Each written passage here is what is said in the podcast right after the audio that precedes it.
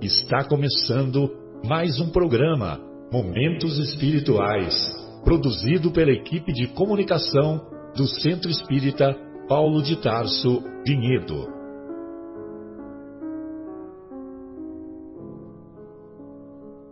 Se guardas contigo o estigma do sofrimento, indagando pela solução dos velhos problemas do ser e da dor, se percebes a nuvem que prenuncia a tormenta e o vórtice traiçoeiro das ondas em que navegas, vem conosco. Estudemos a rota de nossa multimilenar romagem no tempo, para sentirmos o calor da flama de nosso próprio espírito a palpitar e morredouro na eternidade, e acendendo o lume da esperança, perseveremos juntos em exaltação de alegria que Deus, o Pai de infinita bondade, nos traçou a divina destinação para além das estrelas.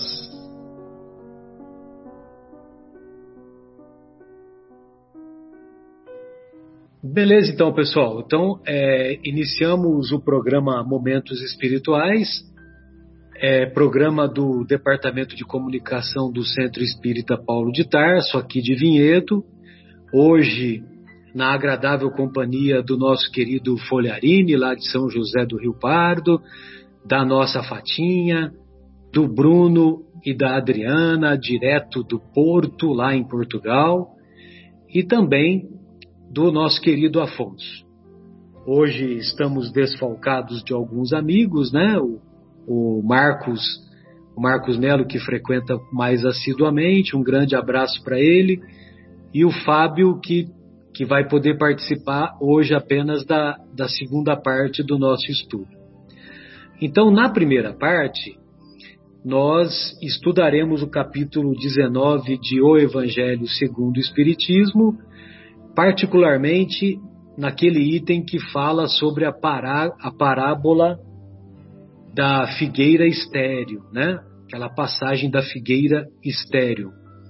E na segunda parte do nosso programa, daremos continuidade e provavelmente encerraremos o estudo do primeiro capítulo da obra Paulo e Estevão. Muito bem. Então nós vamos encontrar lá na, na tradução aqui do, do Haroldo, do Haroldo Dutra Dias, o Novo Testamento, que é bem legal essa tradução dele, porque ele pegou o original grego e traduziu direto do original grego para o português. Então, lá na, nas anotações do evangelista Marcos, no capítulo 11, versículo 12 em diante, ele diz assim: No dia seguinte, ao saírem de Betânia, teve fome. E vendo de longe uma figueira com folhas, foi ver se encontraria algo nela. Dirigindo-se a ela, nada encontrou senão folhas, pois não era tempo de figos. Em resposta, disse a ela: Nunca mais ninguém coma fruto de ti os seus discípulos ouviram isso. Muito bem. Aí a, o versículo pula para o versículo 20, né? Ele vai do capítulo 11, versículo 12 e termina no 14. No, no versículo 15 tem aquela passagem da expulsão dos vendilhões do templo.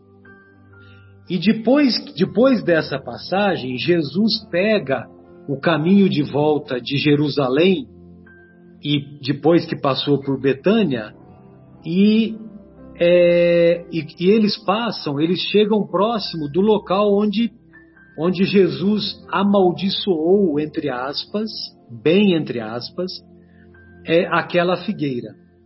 Então ele diz assim: ao raiar do dia, Passando no local, viram que a figueira havia secado desde a raiz e até as folhas. E Pedro, lembrando-se do fato, lhe diz: Rabi, eis que a figueira que amaldiçoaste está seca. Em resposta, Jesus lhe diz: Tende fé em Deus. Amém vos digo que quem disser a este monte, sejas tirado e lançado ao mar, e não duvidar no seu coração, mas crer que o que está dizendo acontece, assim será para ele. Muito bem. Bem, então, é, todos sabemos que, que da simbologia que existe na, nas anotações dos evangelistas, né? E, e essa passagem, ela é muito simbólica e nós vamos tentar explicar o que aprendemos com uma palestra muito esclarecedora do nosso querido Haroldo Dutra Dias, né? Que ele faz uma palestra, então ele explica que os detalhes dessa dessa passagem da figueira estéreo.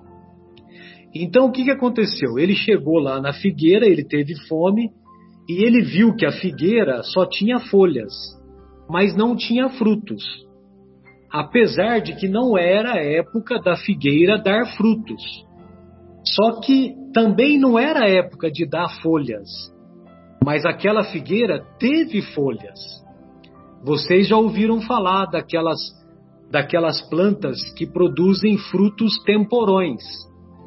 Então, aquela, aquela planta, aquela figueira que poderia ter dado fruto temporão, porque já tinha folhas, não deu. Muito bem. Aí Jesus pega, vai para Jerusalém, e lá em Jerusalém tem aquela passagem em que ele expulsa os vendilhões do, do templo. Quando ele expulsa os vendilhões do templo, ele estava fazendo um ensinamento através de uma encenação.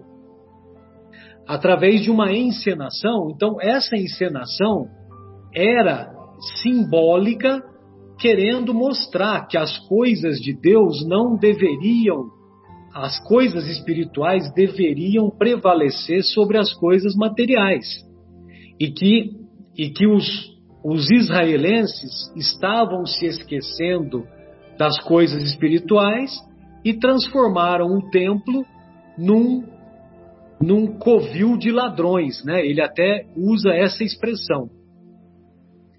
Muito bem, né? Você imagina os sacerdotes vendo aquela cena, porque tudo isso acontece um pouco antes dele ser preso e ser condenado à crucificação. Porque antes dessa passagem da figueira, teve aquela passagem que, em que Jesus entra em Jerusalém e ele é ovacionado pela população. Entendeu? Esqueci de dizer esse assunto, né? Então, antes do capítulo antes do capítulo 11, lá nas, nas anotações do evangelista Marcos, tem essa passagem em que Jesus tem aquela entrada triunfal em Jerusalém. Muito bem. É, quando ele volta, ele passa por Betânia. Lá em Betânia, vocês se lembram que tinha os amigos dele, né? Lázaro, é o mesmo Lázaro que tem, que tem mensagens belíssimas no Evangelho segundo o Espiritismo, irmão de Marta e de Maria, o mesmo Lázaro que é ressuscitado. E então Jesus costumava ficar lá na casa dele, lá em Betânia, na casa dos amigos. Aí ele sai de Betânia, provavelmente para fazer o caminho de volta lá para Galiléia, e, e os discípulos, né, particularmente Pedro, chama a atenção dizendo que aquela figueira que, que Jesus tinha amaldiçoado, entre aspas, havia secado até a raiz. Agora, por que que tudo isso é uma encenação? Porque tem algumas passagens, então o, o Haroldo ele nos, nos, nos indica algumas citações no Antigo Testamento, e uma delas é uma de, de Isaías, no capítulo 20, em que o profeta Isaías entra na cidade de Jerusalém, entra completamente nu, e fica circulando lá pela cidade. Aí, depois que ele ficou circulando completamente nu, ele coloca a sua roupa e ele explica o que ele fez.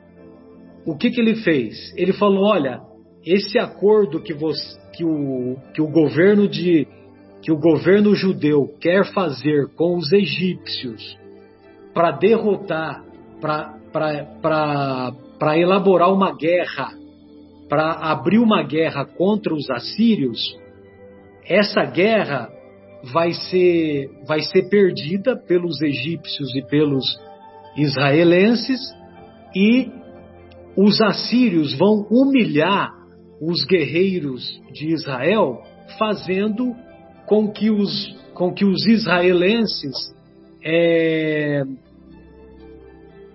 figurem, percorram as ruas de Jerusalém completamente nus e ainda escravizados. E isso foi bom porque eles valorizaram essa profecia do Isaías e eles não abriram guerra contra, contra os assírios. Muito bem. Há uma outra profecia também, lá do profeta Miqueias, que, é que se encontra lá, lá no capítulo 7 do, desse, do livro do profeta Miqueias, né?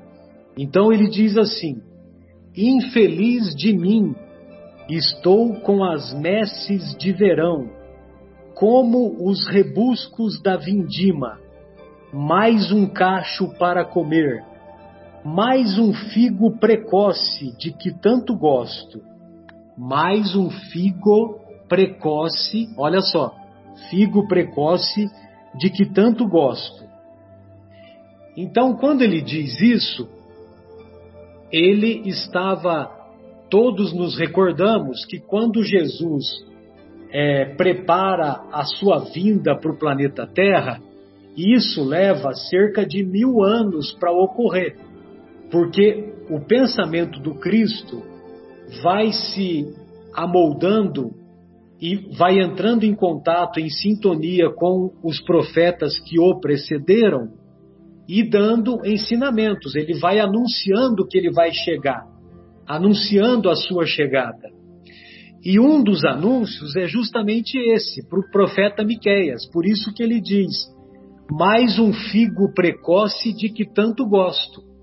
Ou seja, ele vai lá na figueira com as folhas, provavelmente no mês de abril, né? Porque foi no mês de abril que Jesus é, que Jesus foi entregue e depois condenado à crucificação. Ele vai até aquela figueira em busca do, do, do figo, né? Que simbolizando que ele esperava encontrar o povo de Israel mais espiritualizado e, infelizmente, o que, que ele encontra? Ele encontra a figueira que representava o povo de Israel, a figueira seca, a figueira sem dar frutos. E para finalizar, nós vamos encontrar lá na lá na no capítulo sétimo da, da obra Fonte Viva, uma mensagem que, que, que eu gostaria de ler essa mensagem mais para o final. E aí então eu gostaria de abrir para os colegas é, fazerem os seus comentários, né? É, Afonso, você poderia iniciar os comentários, aí depois a gente volta para essa, para essa passagem que se encontra lá na obra Fonte Viva. Muito obrigado. Boa tarde a todos.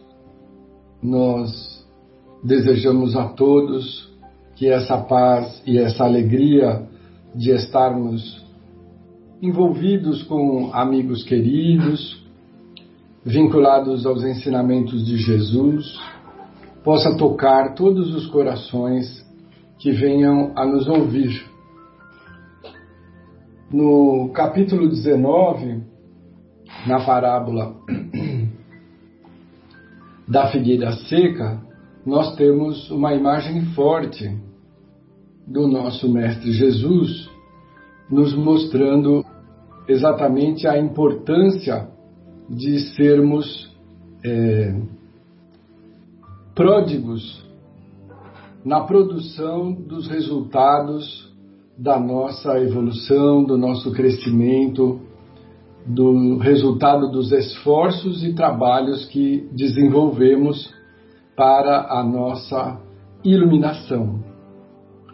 A figueira repleta de folhas é, pressupõe que se encontre é, frutos com os quais os viajantes e aqueles que passam, principalmente numa época em que não existiam as facilidades da nossa época moderna, contemporânea, de socorro, de alimentação, é, encontrassem naquela árvore algo com que pudessem se beneficiar.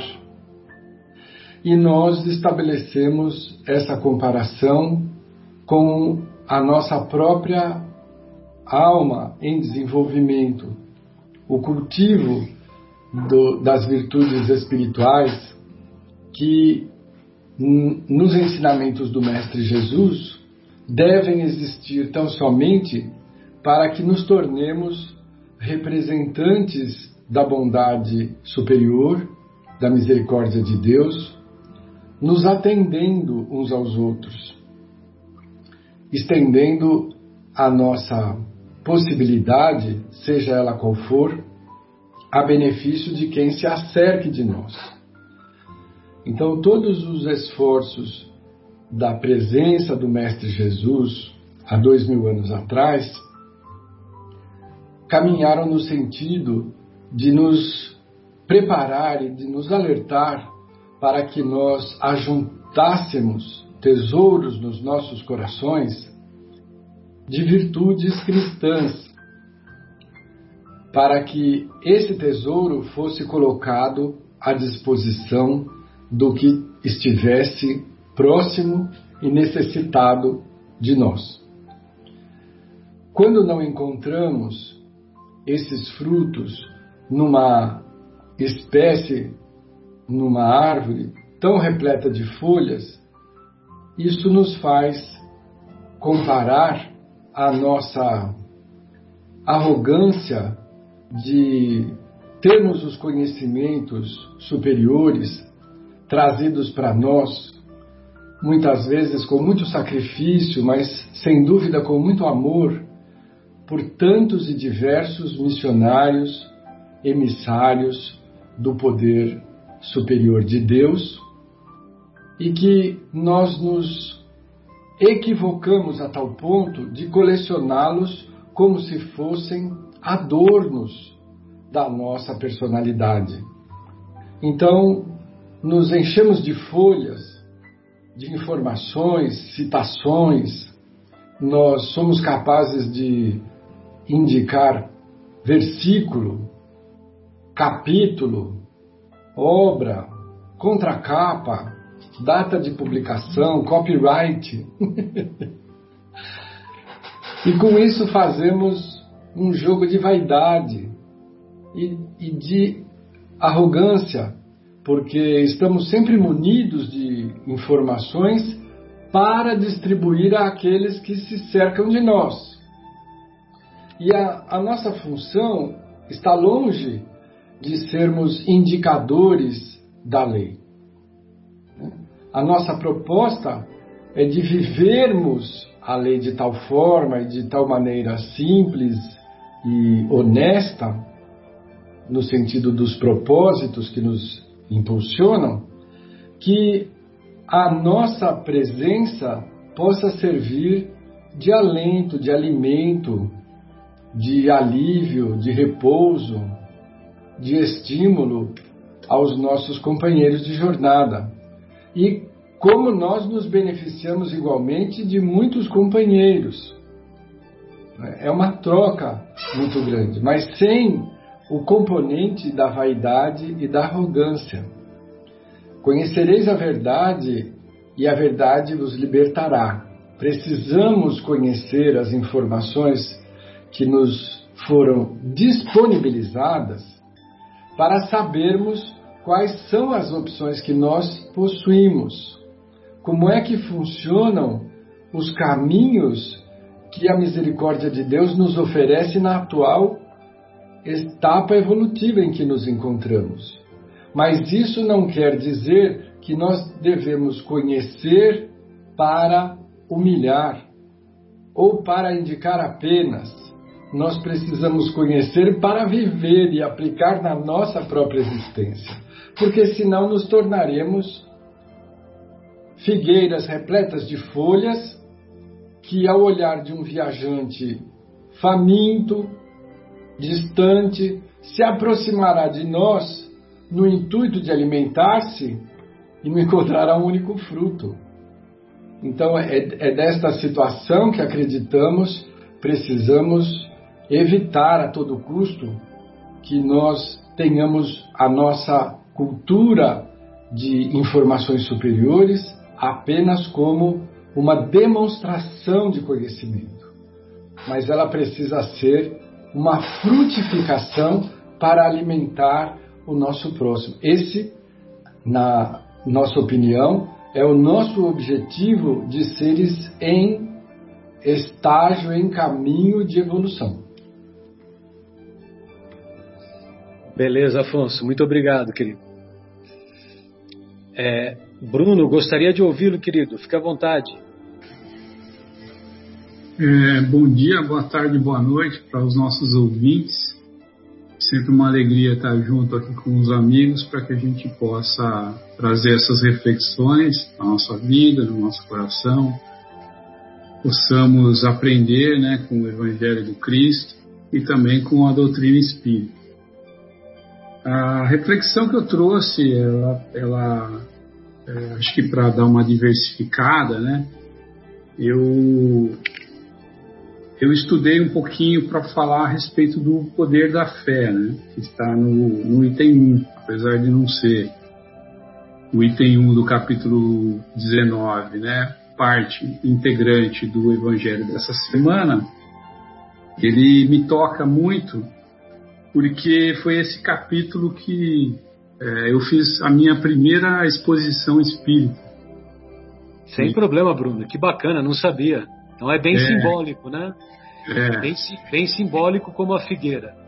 É, e, e, e sabe, eu, eu, me lembro, me lembrei, né, que nessa época eu assisti uma palestra também, mas é do, do Richard Simonetti, né, lá de Bauru, uma figura muito querida, que acho que já passou para o plano espiritual, mas que tinha uma forma muito peculiar de falar, e eu gostei muito dele, gostava muito das, das palestras dele. Né? E ele fala desse poder da fé. Né? Então, o, o, poder da fé também tem uma conotação importante é, em mim, porque eu também sou, é, e sempre fui, né, um pouco como Santo Tomé, né, aquele ver para crer. Mas eu acredito que dentro da doutrina espírita, né, aquela frase de conhecereis a verdade e a verdade vos libertará, que o Afonso acabou de mencionar, está exatamente implícito isso, né, que o conhecimento liberta e esse conhecimento traz a conscientização e aí com isso você tem uma facilidade em, em ter esse artigo de fé, é, dentro do seu, do seu espírito, né, na sua alma. Realmente é, você consegue trabalhar isso para adquirir essa fé incondicional de que Jesus nos fala. Né? O espírito de André Luiz, também nas psicografias lá de Chico Xavier, também nos trouxe essa passagem, né, uma passagem no livro Os Mensageiros, ele diz que os espíritos volitavam sobre os céus de Bristol, estava sobre um pesado bombardeio durante a Segunda Guerra Mundial. E numa situação muito penosa, muitas pessoas é, desencarnando, muita destruição e tudo aquilo que a guerra é, nos trouxe, né? E os espíritos puderam observar uma, uma, uma luz muito intensa parecido um, realmente um farol é, cintilando é, no espaço em direção ao infinito. E os espíritos foram lá nessa região onde tinha esse farol, essa luz muito intensa, e conseguiram identificar uma igreja. E nessa igreja, que aos olhos humanos elas tinha, ela tinha uma, uma escuridão, né? um, local meio lúgubre, né?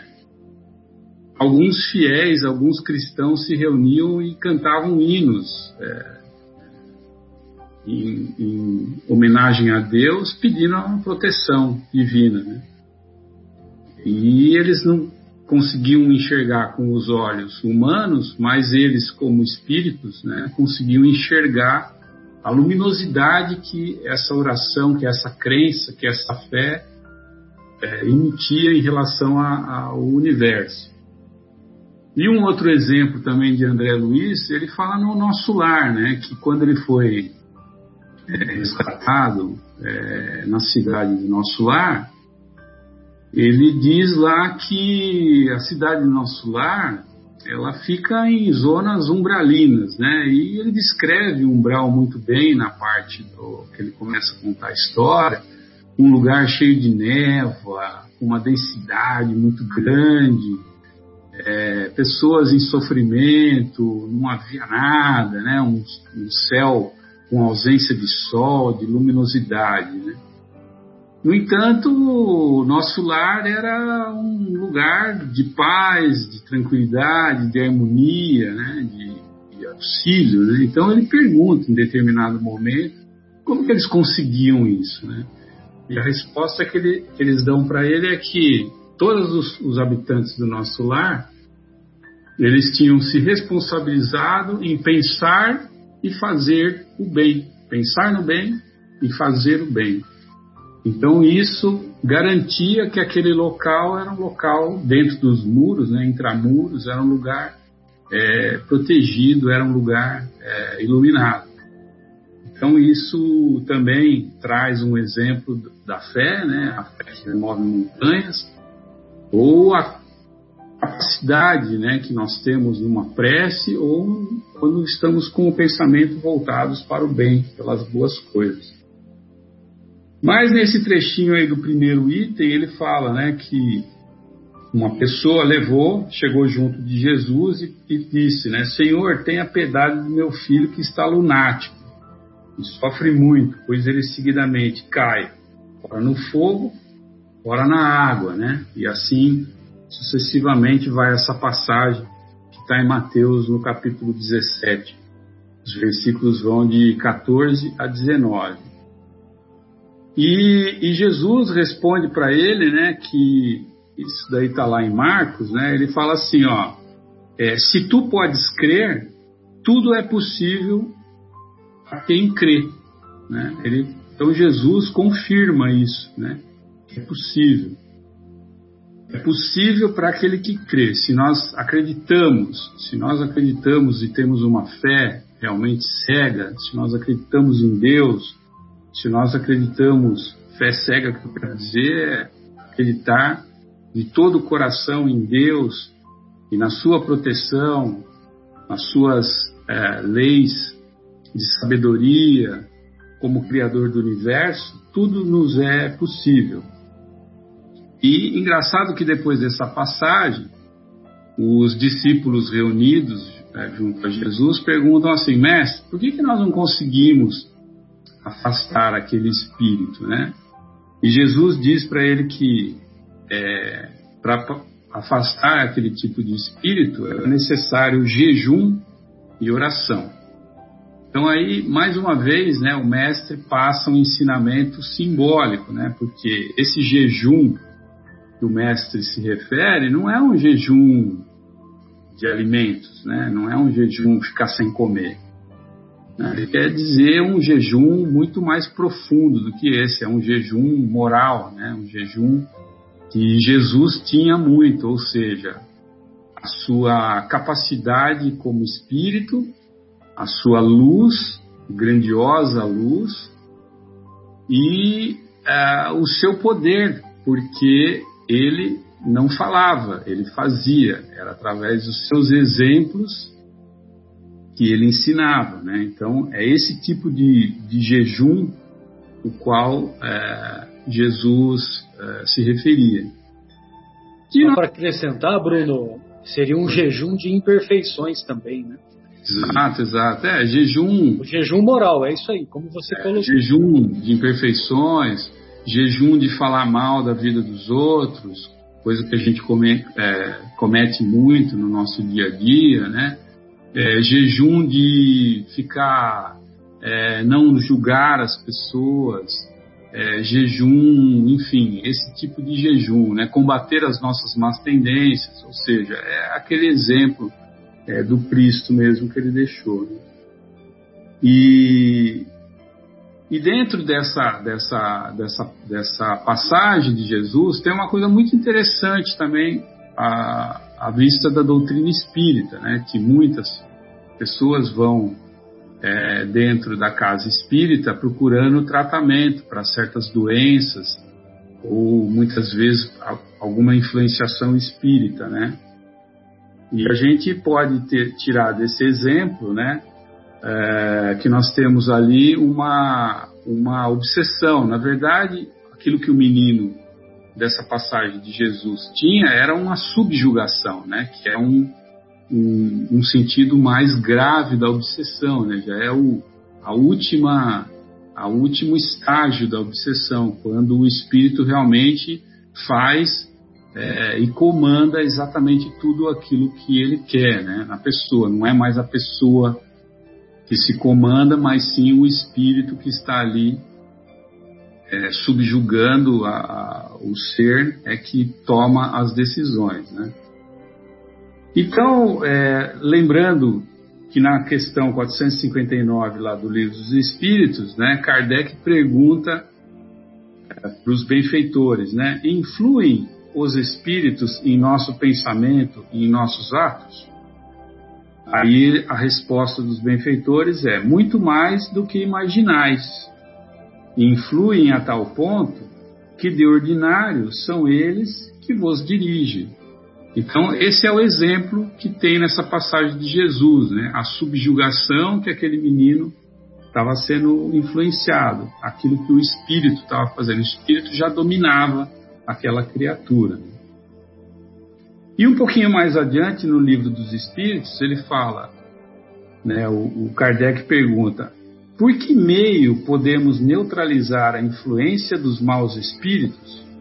E a resposta dos benfeitores é: praticando o bem e pondo em Deus toda a vossa confiança.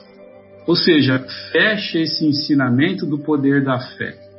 Né? Fecha esse ensinamento de que a fé realmente é, ela remove as montanhas e justifica na oração dominical, no Pai Nosso, ensinado pelo Mestre, né, para nós, aquela parte que ele fala: Senhor, não nos deixei cair em tentação, mas livra-nos do mal, porque nós temos a tentação de praticar o mal. Ela nos todos os dias, ela passa na nossa janela, né? E nós precisamos lembrar que é, é uma escolha que nós fazemos. Cabe a nós decidir se vamos fazer o bem ou se vamos fazer o mal, né? E então, para finalizar, eu queria lembrar, né, a todos que quando nós procuramos é, um tratamento, é, um tratamento para um mal né, que nós temos, vamos à casa espírita, nós precisamos lembrar que, primeiro, todo mal ele tem origem, ah, desculpa, todo mal, toda doença, a, o efeito, ele é no, no, no corpo, na matéria. Mas a causa muitas vezes está no espírito. Ele começa no espírito e aí ele vai se é, vai num estágio já muito avançado, ele vai aparecer no corpo. E lembrar a todos os irmãos também que o tratamento médico, a ciência também é de Deus, a ciência também é possível, graças a Deus, por isso que o homem tem a ciência nas suas mãos. O tratamento médico tem que ser procurado sempre. O tratamento médico tem que ser feito é, juntamente com o tratamento espiritual. E a gente tem que lembrar que para o tratamento médico e o tratamento espiritual eles funcionarem, o que liga esse mecanismo é a fé. Então a fé, ela funciona como diz o, dizia o Richard Simonetti, é, por exemplo, nós temos o liquidificador. Né? O liquidificador é um excelente eletrodoméstico, faz maravilhas no lar. Né? Não existe, acho que, nenhum local, nenhum local e não exista aí a necessidade de um, de um liquidificador. Mas se você não pegar a tomada dele e ligar na, na energia elétrica, ele não serve para nada. Ele não tem finalidade nenhuma. Então, quando nós começarmos a pensar num tratamento espiritual, a gente sempre tem que pensar no tratamento médico, no tratamento espiritual, aquilo que nós estamos fazendo para nos melhorarmos como pessoa e que temos que lembrar que a fé realmente acreditarmos em Deus e confiarmos nos seus desígnios é aquilo que vai realmente fazer com que o tratamento dê certo. E o pensamento do, do, do, do que o, o Richard Simonetti termina essa, essa, essa, essa exposição. Né? Ele fala o seguinte: lembrar que a felicidade não é uma estação na estrada da vida, mas que ela é uma maneira de se viajar. Então, repetindo, a felicidade não é uma estação na estrada da vida, que quando você chegar lá você vai descer, né? Não. Felicidade é uma maneira que você usa de viajar. Né? Então, essa era a reflexão que eu tinha a respeito desse, desse item aí tão importante esse ensinamento do nosso mestre. Legal, Bruno. E só duas coisinhas que eu gostaria de acrescentar é que a doença é caminho, é o caminho para a saúde. E outra coisa é na Revista Espírita de 1864 tem a cura da jovem obsediada de Marmande. Vale a pena a gente aprofundar e ler, né? 1864 era uma menina que, que às 5 da tarde o obsessor tinha, tinha hora para ficar para ficar torturando ela, né? Então ela, ela tinha que ficar presa na cama, né? Do mesmo jeito que aquele filme O Exorcista, né? E, e durante uma hora ela ficava padecendo aquelas torturas cruéis. Aí o, os espíritas lá da cidade de Marmande se uniram com orações e com tratamento espiritual e conseguiram é, conseguiram iluminar aquele espírito e aquele espírito se afastou da jovem. Né? É, super interessante, né? Muito legal. O... Engraçado também, né, que Benjamin Franklin ele tinha vários pensamentos a respeito da vida e alguns deles eram muito engraçados, né? Tinha uma forma é, feliz e engraçada de ver as coisas que aconteciam na vida. E quando fala de tratamento médico assim, ele dizia uma, uma frase, né, um pensamento dele que era assim, ó, Deus cura, mas depois o médico manda a conta. Engraçado também esse pensamento. É verdade. Deus, quem cura é Deus, mas depois o médico manda a conta. É verdade. Tem vários pensamentos dele que são nesse, nesse, nessa linha. E, e, ele é um dos espíritos que assina a codificação lá nos prolegômenos. Hum. Ele é um dos que assinam. É, Adriana, gostaria de ouvi-la, querida. Fique à vontade. Bom, boa tarde a todos. É, eu também vi, assim como você, a palestra do Haroldo. E é realmente muito, a gente aprende muito, né? Então, quem ganha, primeiro de tudo, somos nós que vamos aprendendo. Eu escrevi umas quatro folhas aqui mas realmente a gente, a gente sai sabendo sempre um pouquinho mais a cada semana. E é engraçado você falar de Miqueias, né? E tem uma pergunta que fazem para Emmanuel, perguntando, olha, mas se Miqueias é, trouxe essa, essa profecia uh, mil anos antes né, de, de Cristo, teria, teria ele, como que ele tinha essa informação, né? E aí Emmanuel fala que, que esses profetas, né, esses, essas centenas de missionários que vieram, eles eram diretamente inspirados pelo Cristo. Então não tem nada ao acaso, tudo é realmente a profecia que tinha que, que seguir dessa forma, né? Interessante a gente vê que mil anos antes de uma coisa acontecer já estava escrito. Provavelmente isso que nós estamos passando também, se a gente for procurar, a gente vai encontrar com certeza, né? Essa questão toda da pandemia. Eu, peguei também alguns trechos de outras palestras que assisti falando essa parte da fé. E fala que a palavra fé na tradução em hebraico são duas palavras. Amã, que dá ênfase à certeza, né, à firmeza, e daí vem a origem do, do nosso amém. E batar, que significa confiança. E no Consolador, perguntam também para o Emmanuel o que é ter fé. E ele responde: ter fé é guardar no coração a luminosa certeza em Deus.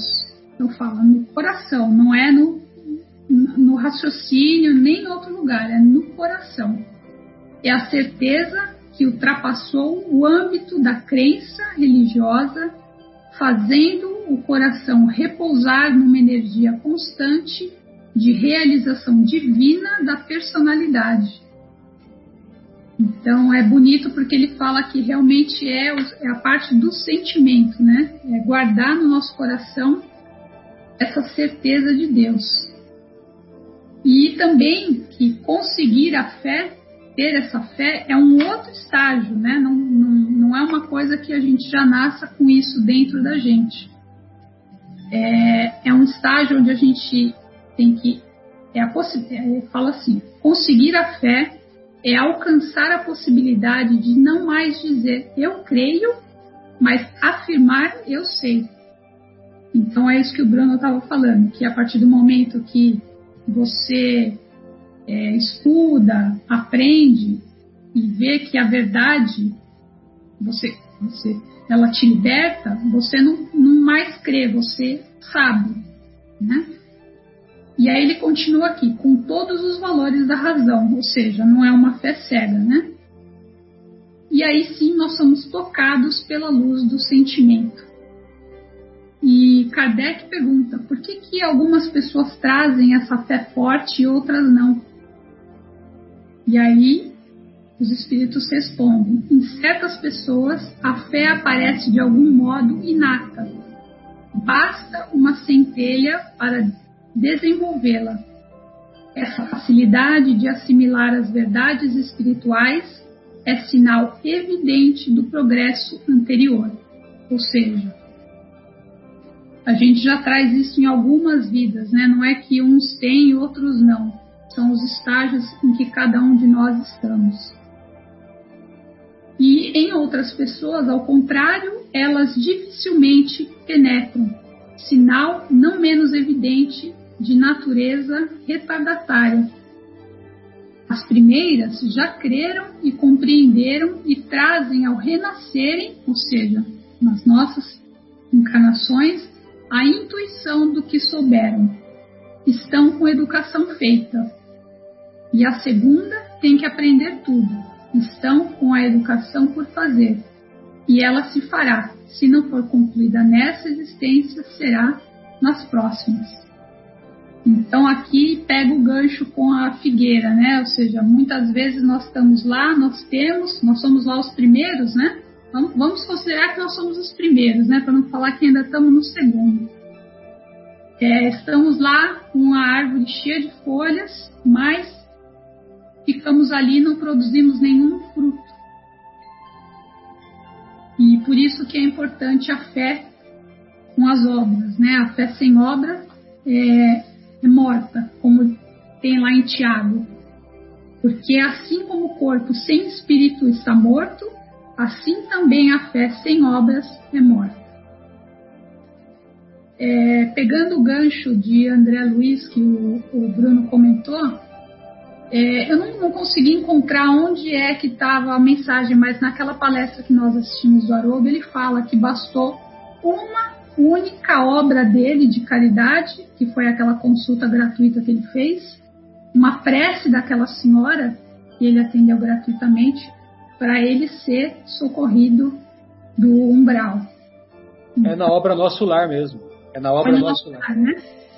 É, o, o é, foi no Nosso Lar, mas assim, tem um, é, também tem um, um pouquinho, né? Uh, que, o, que, que ele conta que a partir do momento que ele parou de orar como um médico vaidoso, orgulhoso, que tinha tudo que tinha, os, os títulos e tal, e começou é, a, e, come, e fez a oração como o ser que pede ao Criador, que entende né, o, motivo pelo qual está sofrendo, e, e, e, e, se modifica, aí sim realmente. Foi acolhido imediatamente. Exatamente. E como o Egimar não está aqui, e não acho que não vai ter ninguém que vai contar a historinha, eu vou contar historinha. uma também, que é de uma relacionado à fé de uma criança que estava no avião, o avião estava cheio. Já falamos do médico, agora vamos falar do avião. E Essa avião, é boa. Essa história é, é ótima. Né?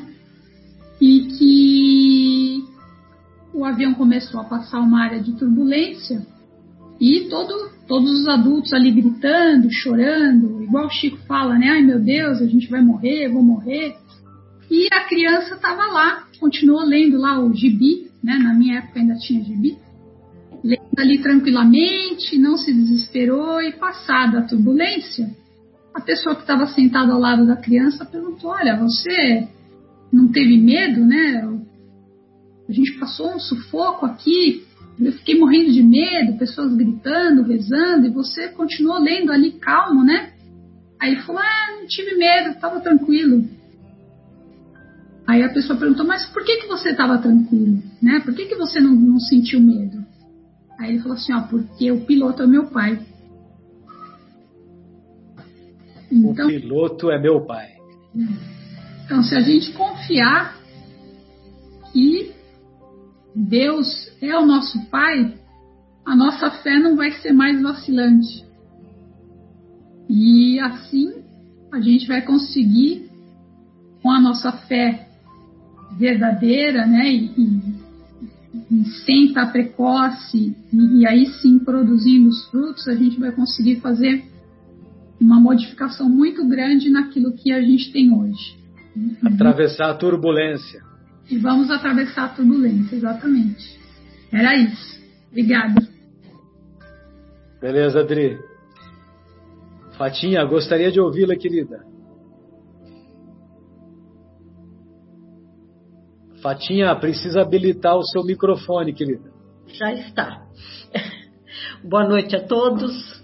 Seguindo a linha da fé, na parábola da figueira, Jesus fala ah, para a montanha se retirar do lugar. E fala também nesse capítulo de transportar montanhas. Então, a que se refere Jesus? Não a pegar uma escavadeira, mudar a montanha de lugar, porque isso já se faz, não por um passe de mágica mudá-la, mas sim ter a fé absoluta dentro de si. Mudar a montanha de problemas que temos é vencer a cada momento tudo que está ao nosso lado, ao nosso redor, que temos que passar. Joana de Ângeles, no livro Em Busca da Verdade, nos diz: os cientistas, os pesquisadores, várias áreas já reconhecem a importância da fé na existência do ser humano, nas curas dos males do ser humano. Se própria Joana de Ângeles nos diz isso, temos que observar que a pessoa que tem mais fé, que acredita nesse Deus maravilhoso, que acredita nos ensinamentos de Jesus, alcança o melhor, os fins para os meios que ela procura. Se a pessoa não está bem de saúde e tiver fé, ela vai ter forças para melhorar. Não é passe de mágica. É a fé trazendo para junto dela o que ela necessita. Jesus, quando auxiliava as pessoas, quando fazia milagres, nunca esquecia de dizer: A tua fé te curou. Esse é o poder da fé dessa fé que muda a montanha de lugar. Ah, na parábola da figueira, o que vem trazer é justamente isso. Não é a figueira ter morrido por causa de Jesus ter lhe rogado que não desse mais frutos é o fortalecimento da fé de cada um de nós que deve ser grande. É trabalharmos a nossa vaidade, o nosso orgulho, tudo que nós temos de defeito e acreditarmos mais que vamos nos melhorar. É ter fé que vamos conseguir. Acho que fico por aqui fortalecendo a fé em cada um de nós, pedindo a Deus que nos fortaleça sempre nessa fé, que nos aumente no coração essa fé a cada momento, pois só com muita fé vencemos todos os obstáculos que nos cercam. Não é o dinheiro, não é as amizades, não é nada que não seja Deus, a fé em alguma coisa, seja em que religião for, seja a doutrina que for, o ser humano precisa ter fé. Obrigado. Muito bom, Fatinha. Obrigado, querida. Zé Fernando, gostaria de ouvi-lo, querido. Fique à vontade. Nosso representante da nossa querida São José do Rio Pardo. É o hino mais bonito. Bruno, o Bruno, é, Afonso, Fatinha, o rio mais belo é aquele que corta a minha aldeia. Pois, pois é. não, Zé? É, é o rio que corta em toda a extensão. É, é a única cidade que ele corta pela área central é a nossa cidade. Né? Pois é. Mas vamos. Eu, eu, eu fui buscar o livro Consolador, como acredito que a Adriana acabou de expor, para também entender essa questão da fé, que é uma questão que sempre é levantada na, na, nas palestrinhas que a gente faz. É... E eu fui ver e encontrei as três passagens. Que eu gostaria de ler, não a resposta, só a pergunta e comentá-la rapidamente é o quesito 199 do, do Consolador, onde pergunta-se: poderá a razão dispensar a fé? E o Emmanuel, muito, não poderia ser diferente, muito sábio, coloca que a nossa fé é que ilumina a razão. E a nossa razão, ela é muito frágil sem a fé ao ponto da gente pregar né, a paz, mas construirmos canhões, né? É tentar a evolução social, mas fazemos presídios, prostíbulos. Então, a, a questão é que a fé, ela vai ser a base de tudo no cristão. Sem a fé, não haveria condições de enfrentamento, de é, é, convivência, não é? Porque ela se, se torna, como ele colocou, o que ilumina a razão, a nossa consciência, que ainda, por mais evoluído que sejamos, ainda estamos no mundo muito atrasado. Um mundo de expiação, é que nós somos obrigados a aprender para sairmos da faixa vibracional que é própria do planeta. As agressões, as dificuldades, as dores, os enfrentamentos. Mas tudo isso será possível usando a razão equilibrado pela fé. No quesito 257 ainda do Consolador, a pergunta é: a esperança e a fé devem ser interpretadas como uma só virtude? E ele põe que a esperança é a filha dileta da fé. E a fé é a divina claridade da certeza, como bem colocado pela Adriana. O Bruno também falou na questão confiança. No exemplo do, da criança no avião, correto. É ter a confiança, como naquele caso da mulher que sofria de hemorragia, que pensou: se eu tocar o manto dele, a túnica dele, eu vou me curar. E havia 12 anos que ela estava assim. Gasto todos os seu, seus recursos com médicos e não havia se curado. Mas ao tocá-la, Jesus diz: Quem me tocou, senti sair de mim uma virtude. Ora, eram tantos tocando e ele não sentiu nada. Mas uma pessoa no meio daquela turba o toca. E ele sente a cura sair dele. Mas não era por ele, como a Fátima acabou de colocar. Vai, a tua fé te curou. E na 354, que é aquela que a Adriana colocou, né? Poder-se-á definir o que é ter fé. Eu, eu marquei aqui, a curiosidade é ter fé. Não é ser fé. Nós devemos ter ou nos tornarmos em fé. Bem, para nos tornarmos em fé, precisamos aprender a ter a fé. Como nosso estágio ainda é um pouco mais é, limitado, vamos aprender a ter a fé primeiro, para nos tornarmos fé. E a resposta é, é guardar no coração a luminosa certeza em Deus. Certeza, como a Adriana já bem lembrou, que ultrapassou o âmbito da crença religiosa fazendo o coração repousar numa energia constante. Energia constante nos leva à vibração.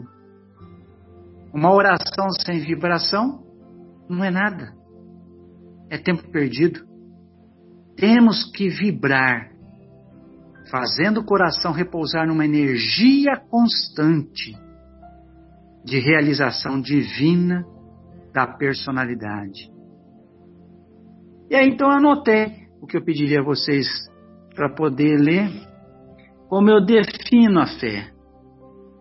Para mim, a fé deve ser o sentimento em ação por excelência, que não tem como prescrever. Inatamente ela está em nós, mas fazê-la vibrar em nós é a nossa maior tarefa. Aquele que conseguir vibrá-la em si é capaz de promover os ditos milagres, lembrando o que a doutrina nos ensina sobre milagre, é um termo usado para explicar o que não entendemos como ocorreu. Mas a doutrina espírita nos diz, com todas as letras, que vibrar é fazer movimentar as energias positivas que trazemos em nós em prol do melhor para os outros. A certeza então de que somos possuidores dessa energia e que usando-a para o bem do próximo resultará em ações benéficas em nome de Deus nosso Pai, de Jesus nosso modelo, é que chamo de fé. Mas como diz, ela é inerente a cada um e se manifesta de maneira, modo, maneira peculiar, particular em cada um de nós, não havendo como determinar uma regra para senti-la. Ela é apenas vibração. Vibração do âmago de nossas almas, que é capaz de tudo. E esse tudo que eu digo é tudo o mesmo. É tudo, até o que não imaginamos. Quantos casos na ciência de pessoas desenganadas que se curaram pela ação da fé. Às vezes nem mesmo da pessoa que estava enferma, que não tinha mais condição, mas daqueles que colocaram os nomes em orações, em grupos de oração, seja eh, de irmãos nossos é, católicos, evangélicos, nos grupos espíritas nossos. E o resultado é positivo. Há uma, há um hino que nós cantamos e ele diz assim nos grupos da fraternidade, né? Passe a transfusão de energia, alterando o campo celular. É a transfusão de energia, da vibração, do sentimento mais puro que possamos arrebanhar naquele momento para ajudar o semelhante, o próximo, com aquilo de mais importante que possamos ter, que é o amor com que Deus nos criou, também inerente a todos nós. Eu só chamo atenção ainda para as duas mensagens nas, é, na, no, no, no capítulo, né? nas instruções dos espíritos, uma de José e a outra de um espírito protetor, 1863, a de José em 1862, que para mim são duas das mensagens mais substanciosas que daria para ficar discutindo muito é, a cada frase das colocações que lá, lá, lá se encontram. Então eu vejo assim que a, a, figueira muito bem usada por Jesus, lógico, né? Como a, a questão do filho lunático, coitado, né, do pai, mostra muito claramente que todos nós temos essa condição. Mas precisamos acreditar. Precisamos ter isso em nós. Se titubearmos, é assim, então passo para frente. Eu vou conseguir. Ah, mas vai ser tão difícil. Já dei dois para trás. Não, eu vou conseguir. O Pai quer, eu desejo, eu posso, eu estou com Ele e se empenhar para isso. E se porventura não acontecer, é porque há uma vontade superior. Não há por que se revoltar, apenas se resignar.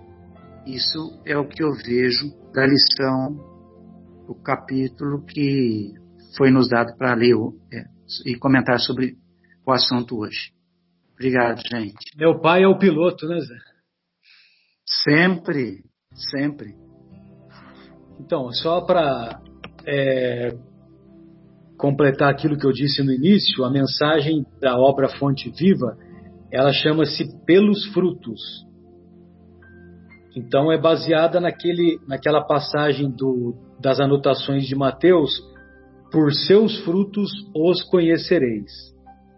Nem pelo tamanho, nem pela configuração, nem pelas ramagens, nem pela imponência da copa, nem pelos rebentos verdes, nem pelas pontas ressequidas, nem pelo aspecto brilhante, nem pela apresentação desagradável, nem pela vetustez do tronco, nem pela fragilidade das folhas, nem pela rústica casca ou delicada, nem pelas flores perfumadas ou inodoras, nem pelo aroma atraente, nem pelas emanações repulsivas.